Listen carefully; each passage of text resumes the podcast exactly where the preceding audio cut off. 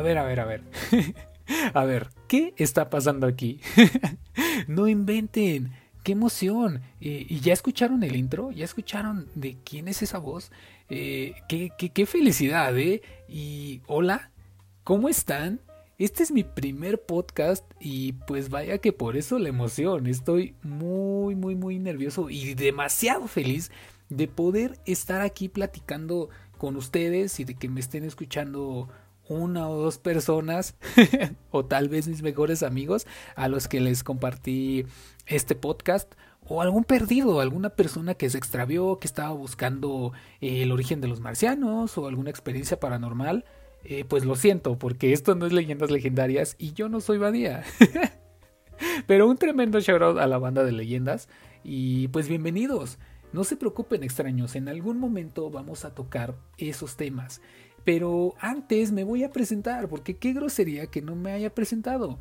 Mi nombre es Ángel, mejor conocido como Cuadro, y actualmente soy diseñador gráfico promedio. Soy un diseñador gráfico cualquiera del estado súper interesante, súper divertido y para nada aburrido, nada más y nada menos. Estoy hablando del bonito estado de Hidalgo. eh, sí, la verdad es que mi estado es muy aburrido hace mucho viento, no hay mucho que ver, no hay Uber aún aquí. y si el mito es real, hay demasiados pastes, hay infinidad de pastes, de tiendas de pastes aquí en, en Hidalgo. Pero bueno, ese no es el punto. El punto es que me pueden decir cuadro y oficialmente les doy la bienvenida a este bonito podcast llamado El cuadro de soledad. Eh, pero esta es una pregunta muy importante. ¿Por qué este podcast? Bueno, pues tengo dos razones muy importantes y obviamente son el motivo por el cual quise iniciar este viaje. Así que no se vayan, vengan, les cuento, les cuento. Eh, el primer eh, motivo es que, pues, ¿cómo lo digo? Me encanta hablar solo. y no, no estoy loco. Bueno, tal vez sí un poco, pero creo que la soledad es un pilar de vida. Yo creo que la soledad es muy importante.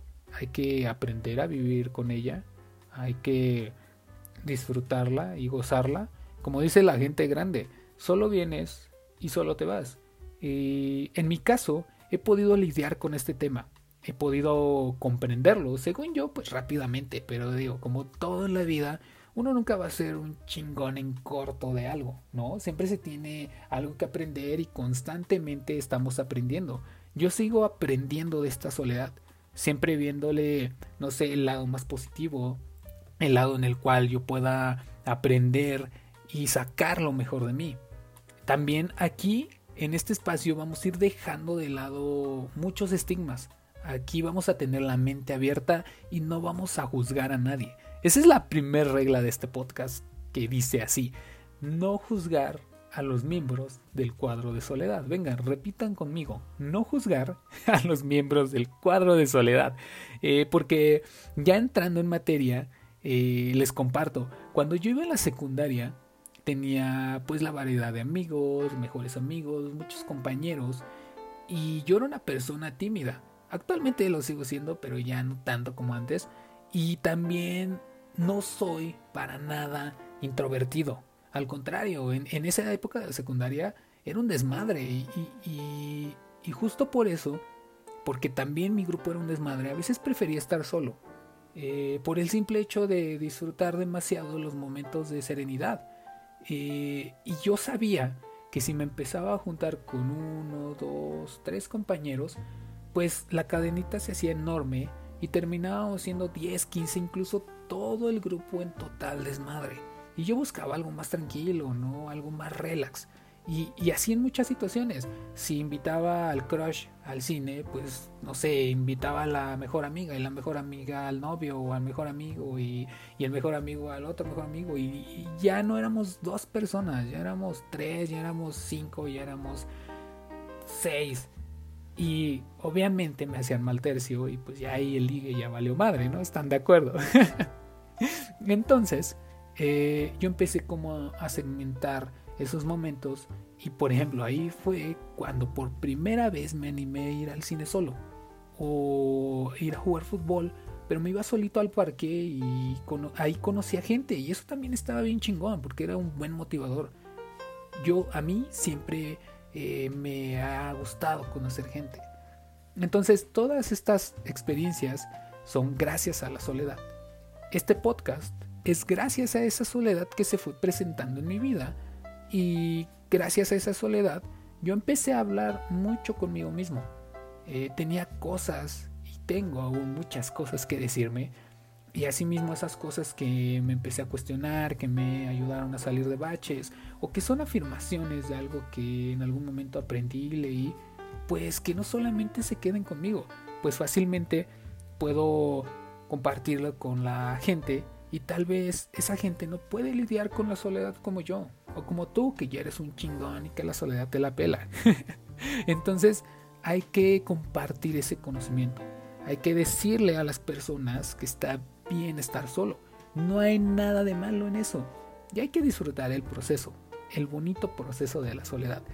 Pero bueno, pronto retomaremos este tema tan bonito y que es muy muy muy extenso también pues vamos a traer a los expertos porque eh, nos tienen que iluminar y tienen que resolver todas nuestras dudas profesionalmente y bueno ese fue el motivo número uno el motivo número dos también creo yo es muy fácil a veces parece que no pero vaya que lo es y es porque quiero saben porque puedo y porque en algún momento me voy a morir y sabe, no me quiero quedar con las ganas de algo que siempre he querido hacer. Es como cuando te quedas con las ganas de decirle a tu crush que te gustaba o que si quería salir algún día. Y no me quiero ir de este puto mundo sin decirle a mi crush que me gusta. No me quiero de este puto mundo sin antes haber realizado eso que soñé o que en algún momento imaginé o que vi que otras personas hacen y me inspiraron. Porque digo, si ellos pueden, pues ¿por qué yo no? Sí, tal vez sean unos youtubers muy famosos, unas personas muy guapas, unos tipos muy eh, preparados. Pero así como ellos empezaron, yo estoy empezando. Entonces, ¿por qué yo no puedo? Este podcast tiene muchas inspiraciones. Entre ellas, Diego Barrazas de Dementes, Roberto de Creativo, Ricardo Farrell con su neurosis y ánimo, eh, los mismos chicos de leyendas legendarias, Diego Dreyfus, Sabino, y no sé, un chingo de gente que le está rompiendo y que me ha motivado y me ha dejado siempre algo bueno. No sé, me ha sacado una sonrisa, levantan mi ánimo, aprendo. Eh, yo creo que en pocas palabras me hacen el día. Y eso es algo que busco con este podcast que la única persona que esté escuchándome hablar como pendejo se lleve algo y diga, ah, órale, este güey tiene razón, la soledad no está mala. O mira, el libro que recomiendo está chingón, no sé, wow, este cabrón eh, me hizo reír tal día. Y ahí, en ese momento, ya alarmé. En ese momento, este podcast está teniendo sentido. Y así sea una persona o nadie, eh, estaré motivado para cada semana traerle su ya confiable cuadro de soledad. Eh, así que si has llegado hasta aquí, gracias. Gracias por darme una oportunidad de platicarte un poco de la vida y compartir contigo un poco de lo que hablo conmigo mismo. Ya no soy el único loco, ya no estamos solos. Eh, porque les voy a decir una cosa, y este también es un tema que voy a, voy a retomar constantemente. A veces hay que aceptar que la vida es bien loca y bien culera hay que darle batalla, hay que levantarse de esas caídas, hay que sobarse y vámonos para arriba, porque si tú no te levantas, te vas a quedar tirado, lleno de tierra y con los moquitos en la nariz. Y no, amigos, el juego no es así. Pero pues para eso estamos aquí, para darnos esos tips que en algún momento nos pudieron servir o que pueden aliviar un poco más la caída. Para eso es el cuadro de soledad, para que pongamos manos a la obra. Todos somos capaces de hacer cosas bien chingonas. ¿Y cómo? Pues no hay receta, Solo hay que hacerlo, hay que activarnos. Y así como yo, que tal vez me costó un chingo sacar este podcast, así ustedes se pueden motivar a hacer eso que tienen tantas ganas de realizar desde hace un chingo de tiempo y por cualquier cosa no lo han hecho y lo dejaron ahí arrumbadito. Así que vamos, este es el momento, esta es la tarde perfecta para trabajar en ello. Y bueno, sin ponernos tan serios, vamos a, vamos a bajarle la intensidad porque esto va a parecer coaching. No, no, no, no. En el cuadro de soledad también, pues bueno, vamos a compartir buenas series, buenos libros, buenas películas, música, anécdotas y realmente no sé bien hacia dónde vaya esto, no sé cuánto vaya a durar, no sé en qué momento voy a tirar la toalla, no lo sé si lo haga, pero espero estos capítulos, que pues bueno, ya tengo varios en puerta, espero les sirva, espero se diviertan, pasen un rato agradable, lo saque un poco de la rutina y me acompañen muchos en este viaje. Hay que ser como Forrest Gump cuando se pone a correr sin parar y no sé, de traer dos, tres personas termina con todo un grupo de fans siendo famosos y corriendo. este podcast irá cambiando y transformándose poco a poco. Así que hoy podremos hablar de motivación y soledad y tal vez la siguiente semana hablemos de dinosaurios y por qué los tiranosaurios rex tenían sus brazos tan pequeños. no lo sé, ¿por qué no? Hablemos de todo. Pero antes hay que conocernos un poco más. Y para eso voy a inaugurar. Oye, qué bien. Eh, dos inauguraciones en el mismo día. Aquí vamos con todo. Eh, voy a cortar el listón del buzón de Soledad. Y aquí hay que aclarar una cosa. Soledad es nuestra nueva amiga y estaremos de chismosos con las preguntas que le vayan llegando a su buzón. Así que vamos, contestemos las siguientes preguntas random que nos dejaron en este bonito buzón y veamos qué, cosas interesantes nos tienen en el día de hoy. ¿Qué, qué, qué quieren saber de mí? Empezaremos con Astrid Fernández. Ella tiene dos preguntas y la primera es ¿cómo fue que la música se hizo importante o parte de tu vida? ¿Cuáles fueron tus primeras influencias? Y mira, la música actualmente es súper, súper importante en mi vida. Yo no puedo estar trabajando, haciendo ejercicio, eh, haciendo limpieza, cocinando sin música. Necesito música. Y algo que fue como el parteaguas de que yo eh, ya no me cerrara tanto a cierto tipo de música. O sea, sí tengo mis bandas favoritas, sí tengo mis grupos de toda la vida. Pero en general escucho de todo. Porque creo que la música, mientras te transmita, te transmita algo positivo, pues la verdad es que creo que ya está eh, generando su cometido. Y aquí es donde entra el parteaguas y es que, no sé, si estoy cocinando, pues pongo música de restaurante. Y si estoy haciendo una pasta, pues pongo playlist de música italiana. o si está lloviendo, pongo pianito, pongo jazz pongo algo relax o tal vez ponga algo pesado, un metal cuando está, no sé, este, cuando truena y cuando hay granizo. No sé, como que trato de jugar con las situaciones y con el momento y la música. Y eso me ha hecho que no me cierre a, ciertos estilos porque, pues bueno, estoy descubriendo, estoy encontrando bandas y de repente sale una canción que digo, órale, ese está chido, ese trap estuvo bueno, esa banda está padre, la letra de esa balada estuvo bonita, ¿sabes? Entonces, por eso, y de no sé exactamente cuándo, pero justo por eso es muy importante en mi vida. En cuestión de las influencias, te puedo decir que la influencia más cabrona que tengo, la influencia personal, es mi hermano. Tengo dos hermanos, pero es el hermano de medio porque cuando yo era morro, él ponía su música a tope y ponía puro rock. Yo crecí con mucho rock, con mucho metal, con mucho punk, con mucho ska, mucha electrónica rara, pero pues bueno, a partir de esto que te conté, pues ya no me cierro tanto y como te decía, sí, tengo mi música favorita, pero pues escucho de todo. Eh, la segunda dice, que creo es un dilema. No sé si te ha pasado que quieres hacer mil cosas y no terminas ni una ni otra, que en tu cabeza haces mil planes pero al momento de accionar te cuesta mucho trabajo y no avanzas o dejas tus proyectos a medias. Y claro, claro que sí me ha pasado y me sigue pasando ya con menos frecuencia y, y te cuento por qué. En mi experiencia y lo que me ha servido es generar una agenda. Te recomiendo generar una orden del día. O sea, tampoco es como en mi caso como que agarré, me compré una super agenda así bonita con los números, con rayitas así super chula. No, yo casi siempre escribo en una libreta pequeña cualquiera o en pequeños post-it mis tareas del día. Y si se puede adelantar eh, otros días de la semana, pues está más chingón.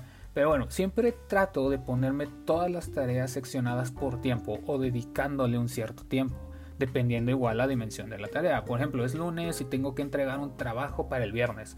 Pues le dedico 3 horas el lunes, muy seccionadas, es decir, de 9 a 10, de 12 a 1, de 3 a 4. Le dedico una hora el martes y le dedico una hora el miércoles para ya rematar. Y adelantarme, es decir, le pongo una fecha límite, no la que me dijeron, la mía, yo le pongo una fecha límite si tengo tiempo. Entonces, digamos que no me dio tiempo de que el miércoles la adelantara, pues le pongo una hora el jueves y así ya tengo tiempo de colchón para que me dé tiempo de tenerla un día antes incluso, ¿no? O este o el viernes ya darle los últimos toques y así voy seccionando mis tareas para ir depurando poco a poco cada una de esas mil cosas. Entonces, generar la agenda y ponerle fecha límite y así poder terminar todo. También te recomiendo que estas no serían como tareas, más serían como recordatorios. Poner eh, que incluso parece simplón y absurdo, pero la verdad es que son muy importantes este, para cada persona.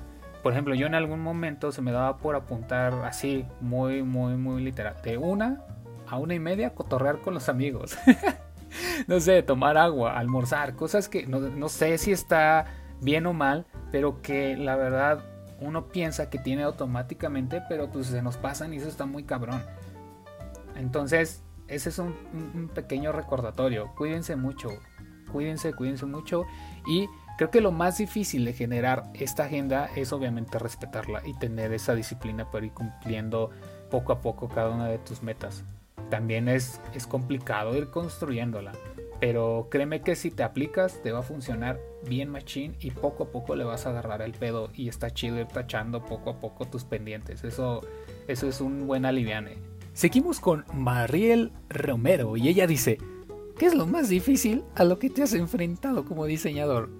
Y mira, creo que lo más difícil y no sé si sea específicamente como diseñador, creo que es general, pero lo más difícil fue la transición entre la vida de estudiante y la vida de godino emprendedor. Y fíjate que incluso antes de egresar yo ya había como iniciado uno que otro intento de negocio o de trabajar freelance con un jefe, eh, pues de generar mis propios proyectos. Y la verdad, cuando ya entré, a pesar de todo esto, cuando ya entré a una oficina y vi cómo estaba toda esta parte negativa de la vida laboral, pues me sorprendió un buen y me agüitó.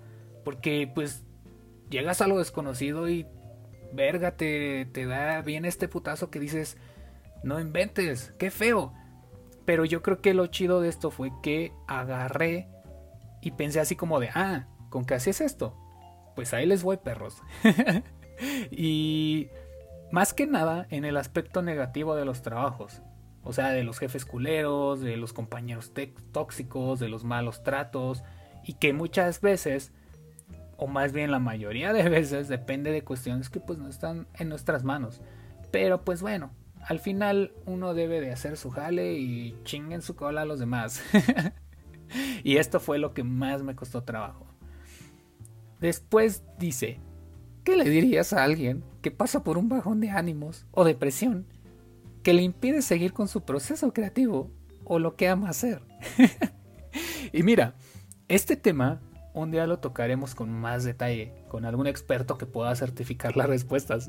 Pero te voy a dar mi punto de vista, mi opinión conforme a mi experiencia y lo que me ha servido y lo que aplico constantemente. Y lo primero es aceptar que ese proceso es normal. Ese proceso le pasa a todos, ese proceso sobre todo es temporal. Está bien sentirse agüitado, está bien no tener ganas un día de, trabajar en ese proyecto, está bien pues darle un descanso a tu cuerpo y sobre todo a la mente de estar pensando tanto. Date un break de la semana, no sé, sal, camina un poco, respira el aire fresco, admira el cielo, las nubes, los árboles, todo lo que tengas a tu alrededor. Ve a pasear a tu perrito, habla con la viejita que te encontraste en la parada del bus, no sé, eh, si tiene mucho que no te das un gusto, pues chingate ese helado que te debes de días o ese cafecito pendiente, esos taquitos, esa plática que debes con tu mamá, con el amigo y, y así, ¿no? Entonces, en ese momento transformas ese bajón, esa tristeza en motivación y acción. Si ya te diste un día, dos, una semana, un mes de estar encerrado en tu cuarto hecho bolita en tu cama, dejando que fluya esa tristeza y esperando a que pase, pues levántate y como diría la hermosa, la reina Jedi Carrie Fisher, Take your broken heart and make it into art.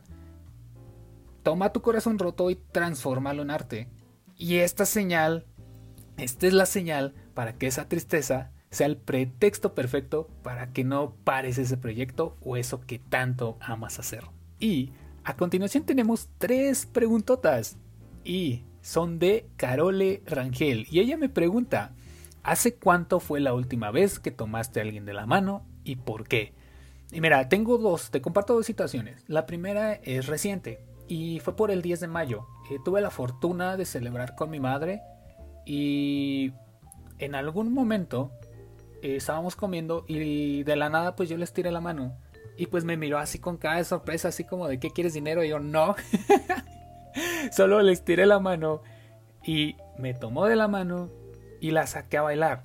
O sea, solo teníamos ahí musiquita de una bocina, pero la verdad es que bailar con ella siempre ha sido bien padre y bien bonito. Es un buen gesto, a ella le encanta bailar. Y pues bueno, nosotros siendo tres sus hijos, pues ella está súper feliz cuando cualquiera de los tres la saca a bailar. Entonces, pues eh, fue un apretón muy bonito, fue un apretón muy cariñoso de manos y pues con esta situación del baile, pues eh, a mí me encantó, tuvo mucho, mucho sentido. Y la segunda, la segunda ocasión ya, ya tiene tiempito, ya más de un año, y fue en un antiguo trabajo, y este trabajo era peculiar, teníamos ciertos ritos y ciertas oraciones, entonces, justo iniciando la semana decíamos una oración grupal. Entonces hacíamos un círculo y nos tomábamos de las manos. Eh, alguien aleatoriamente decía las primeras líneas y ya posterior ya todo el grupo se unía haciendo un coro así muy muy padre. La cosa es que la última vez que, que lo hicimos fue porque varios compañeros incluyéndome pues ya íbamos a dejar ese lugar de trabajo. Entonces, entre las despedidas y la incertidumbre, esa oración fue con un poco más de sentimiento. Y el apretón de manos tuvo mucha, mucha fuerza. Además, la persona que tenía a mi izquierda, esa sí la recuerdo, era alguien que, que tengo bien guardado en mi corazón y que fue muy especial para mí. Entonces, digo, sin despreciar a los demás. Pero bueno, la segunda pregunta es, ¿qué es lo más inmaduro que has hecho? O sea, que tú recuerdes y digas, güey, esto es lo más inmaduro que he hecho en mi vida. Y no sé, la verdad es que siempre he pensado que soy aburrido. Pero bueno, lo más loco e inmaduro que según yo he hecho y que nadie sabía, eh, eh, creo que este es el momento de confesar, fue quemar un terreno baldío. Y la verdad es que, pues yo pensé que estuvo muy tranquilo, pero no, la verdad es que se puso bien cabrón, porque llegaron bomberos, llegaron policías, se armó toda la, bola de gente y vecinos chismosos. y yo así de que pues ya dejen que se queme, ya porque andan ahí de chismosos. Pero bueno, era un terreno que estaba frente a la casa de una tía y realmente no había nada. O sea, era mucho, mucha hierba, mucha basura. Y... Ah, pero no, como detalle, había como restos de un sillón o colchón y eso hizo que se quemara bien cabrón, bien recio. Y aparte salía este como humo negro que se veía así súper feo. Entonces, eh, haz de cuenta que me junté con mis amigos de la colonia y conseguimos una lata de pintura en aerosol. Y la idea era hacernos los grafiteros sin marcar territorio. y ya sabes, una mente maestra dijo, ¿a qué no le prendes con el encendedor a la pintura mientras sale?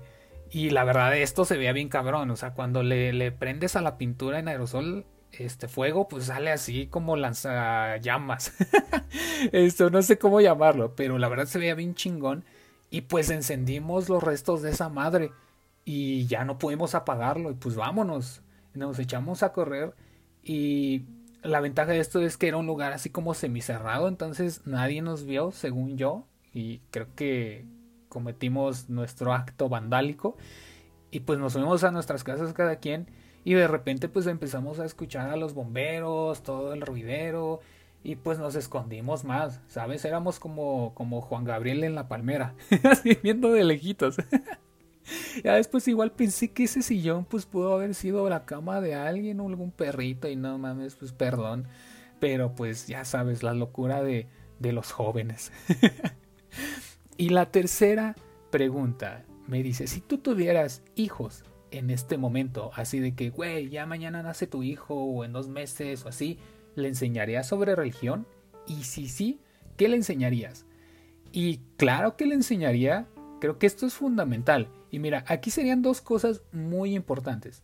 Primero le enseñaría las bases de una religión, o sea, qué es su significado en general, cuál es el objetivo, que, sepa que es una visión del mundo y su existencia, eh, los tipos de religión, eh, no sé, eh, religiones monoteístas, politeístas, le compartiría la variedad de religiones que yo conozco y en general sería toda, toda, toda mi experiencia y todo el conocimiento para darle paso a lo siguiente, hacerle saber que tiene total libertad de creer en lo que él quiera. Si quiere ser budista, pues dale. Si quiere ser cristiano, dale. Si no quiere creer en ninguna, pues dale, no pasa nada. Si quiere adoptar ciertas características de una o más religiones sin la necesidad de pertenecer a esa religión como tal, pues también está chido. Y claro que también pues debe de actuar con mucho respeto y responsabilidad. ¿Sale? Enseñarle que la religión y uno de sus fines es trascender en el camino, que le darán sentido y un chingo de valor a su experiencia en esta vida y en este mundo. Entonces, eso sería las dos cosas que yo le enseñaría a mi hijo en este momento que naciera sobre la religión. Tengo dos preguntas más de Jesús Mauricio Laureano. Y él me pregunta, a veces pienso en el destino, como que ya todo está definido, o como que cada quien puede decidir lo que tiene que hacer y puede cambiar su rumbo. Como que cada quien tiene la decisión o libre albedrío, o a veces hagamos lo que hagamos, vamos a terminar en el lugar que la vida quiere que estemos. ¿Tú qué piensas? y, tienes una, una voz, eh, pienso que tienes una voz muy varonil. Pero bueno, mira, yo creo en ambas situaciones mágicas. O sea, creo que cada uno va definiendo su propio rumbo de vida conforme a las acciones, conforme a las metas, conforme al hambre y al coraje que le, que le metas a tu vida y a tu camino. Pero, pues la neta, creo que el destino y las coincidencias hacen sus apariciones eh, bien locas. O sea, creo que el poder del universo sí se presenta y se presenta de una manera muy cabrona e inesperada. Y claro, viene como en dos versiones, ¿no? O sea, las más bonitas y las más feitas. o sea, como puede llegar el amor de tu vida, el trabajo ideal, una nueva oportunidad, o como podemos perder a alguien especial. No sé, un accidente, una enfermedad. Y son cosas que no podemos controlar, que están fuera de nuestras manos. Y como diría la mamá de Forrest Gump, la vida es como una caja de chocolates. Nunca sabes qué te va a tocar. Entonces, cada uno de nosotros no elegimos dónde y cómo nacer y las carencias y fortunas que se nos presenten. Si no, la vida estaría poca madre, ¿no? Yo no estaría aquí, chinga. Eh, eh, la finalidad de todo esto, creo, es poder vivir plenamente, disfrutar del camino y pues aprender de todas esas situaciones eh, que se nos van presentando en la vida. Eh, recientemente, como dicen, pues uno no sabe cuándo llegará una pandemia y nos dará en la madre. Ah, ah, caray, creo que eso ya pasó, creo que eso está pasando. Pero bueno, la segunda pregunta es, he visto que corres y el deporte es un poco parte de tu vida, pero ¿cómo es que nace tu amor por la carrera o por salir a correr? ¿En dónde nació y por qué te late mucho salir a correr? Y cambiaste tu voz, hermano, estaba más cool la primera, muy seria. Mira, yo empecé a correr cuando era muy morrillo por influencia de mis papás. O sea, cada domingo muy temprano mi papá me levantaba casi casi a fuerza y la neta, esto estaba bien castroso, pero él era muy disciplinado en ese pedo y la neta yo era bien huevón para levantarme temprano. Entonces gracias a esto poco a poco le empecé a tomar el gusto a levantarme temprano y a salir a correr. Y era bien divertido. La neta, algo chingón que disfrutó mucho de correr es como el hecho de desconectarme. ¿Sabes? O sea, como que presenciar y disfrutar de esos momentos que tal vez pude haber estado en la oficina, eh, inmerso en el trabajo en mi casa, dormido, echado viendo la tele. Y la neta, no sé, por cualquier otra cosa me levanto, me voy a correr. Y no sé, he visto amaneceres y atardeceres bien cabrones en el mismo día o de días diferentes y la neta eso es como que digo, no mames, si, si hubiera estado dormido ya me perdí este amanecer tan cabrón. Entonces disfruto de esas presencias, de presenciar ese tipo de cosas. Por ejemplo, hace ya un tiempo pude ver la luna de sangre en todo su esplendor y correr en su presencia fue mágico. Y no la hubiese visto porque pues yo me dormí bien temprano, ni sabía que había luna de sangre. Y pues me desperté a las 5 de la mañana, me lancé a correr y me sorprendió bien cabrón. Entonces, creo que lo que más me late es que me divierto, que presencio, que tengo momentos yo a solas y también últimamente eh, en los últimos años le he visto el lado terapéutico, ¿sabes? Como que salgo a correr y es, es depurar eh, muchas cosas que tengo en la cabeza. Y eso está bien chido. Pronto vamos a tocar como que esa bonita conexión entre las pasiones, el deporte, lo que nos gusta hacer y cómo repercute en nuestro cuerpo y sobre todo cómo repercute en la mente. Así es que, Jesús Mauricio Laurano, tú cuéntame, ¿cuáles son tus pasiones y por qué? Uf, qué violento, papá. y así es como terminamos esta hermosa, satisfactoria y sobre todo primera ronda de preguntas que nos trajo el ahora famoso buzón de soledad. Qué padre se siente eh, el haber platicado con ustedes y poder responderles algunas de sus dudas y cuestiones existenciales. ¿No les pasa que, que platican con alguien y sacan eso que les está causando lío en el día, en la semana, en el mes? Y qué chingón se siente ese desahogo, ¿no? Así me siento ahorita, muy desahogado y espero así se sientan eh, ustedes con estas respuestas. Muchas gracias por enviarme sus preguntas y el buzón sigue abierto. Espero pronto lleguen más cuestiones y temas para poder platicar muchísimo más con todos ustedes. Gracias por estar aquí, sí, justo en este momento maravilloso de la vida. Gracias por coincidir con este podcast. ¿No les parece cabrón cómo la vida te pone en determinado momento? O sea, no hace 50, 100 años atrás nos puso justo aquí a todos, escuchando eh, la misma plataforma, hablando el mismo idioma, eh, con redes sociales, tocando temas que no son ajenos. Qué bonita es la vida, ¿no? Es cabrona, pero muy bonita. Y espero esto haya resultado.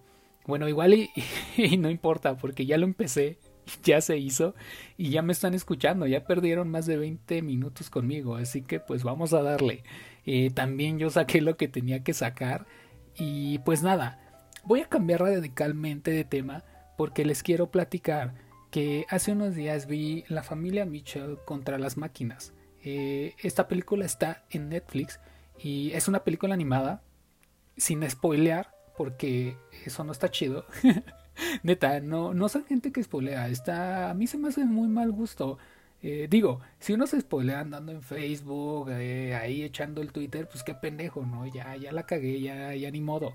Pero no spoilen a sus amigos, no lo hagan, está, está feito. Yo creo que esa es la segunda regla del cuadro de soledad y no, no se me acaba de ocurrir. Pero a ver, repitan conmigo, no spoilear a los miembros del cuadro de soledad. Pero bueno, en fin, la película trata de una familia muy cagada y su aventura durante un apocalipsis inesperado. Ya, ya no les puedo contar más. Eso es todo. Ese es como el, el intro. les voy a contar lo que a mí me parece muy destacable de la película. Así que véanla, está muy chingona. A mí me encantó cómo hacen intervenciones en la animación general.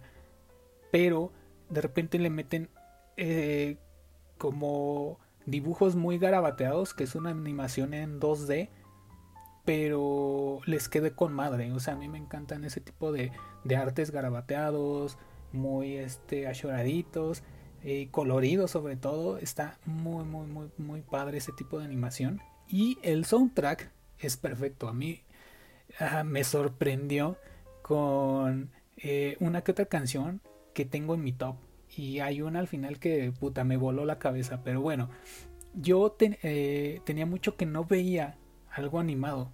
y neta que, que lo disfruté demasiado. Me hizo reír un chingo, hay un buen de referencias, hay un buen de memes.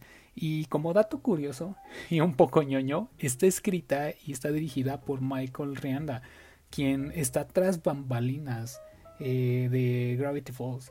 Y también es producida por Phil Lord, quien fue director en Spider-Man Into the Spider-Verse. Entonces no inventen, puro máster en esta película.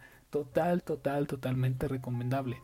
Entonces, si les late la animación, les late la ciencia ficción, los memes y los bugs, véanla. Si quieren pasar un buen rato, reír y palomear, también véanla. Y si no, pues qué chingados, véanla también. Igual y se clavan, no pasa nada, descubran algo nuevo.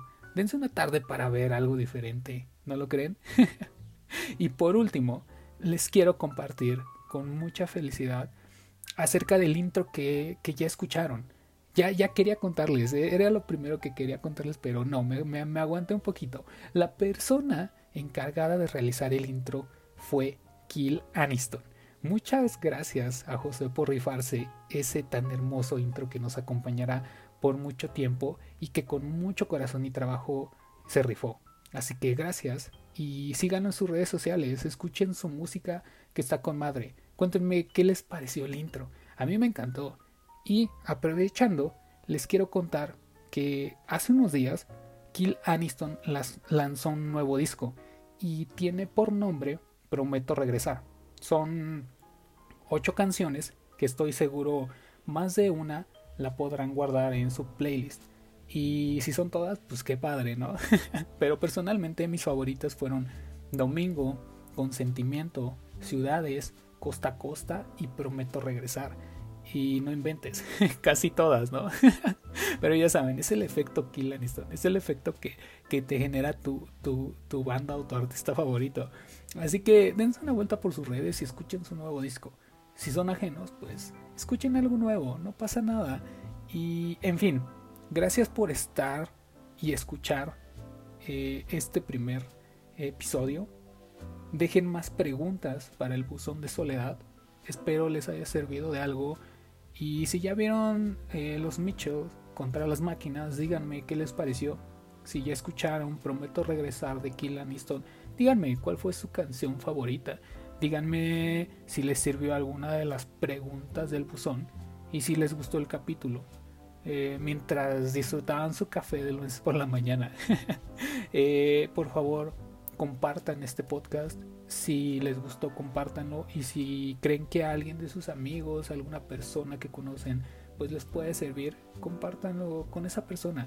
Dirían por ahí, haz compitas, no compitas. Los quiero mucho les mando un fuerte abrazo y que tengan una semana muy chingona. Y bueno, adiós.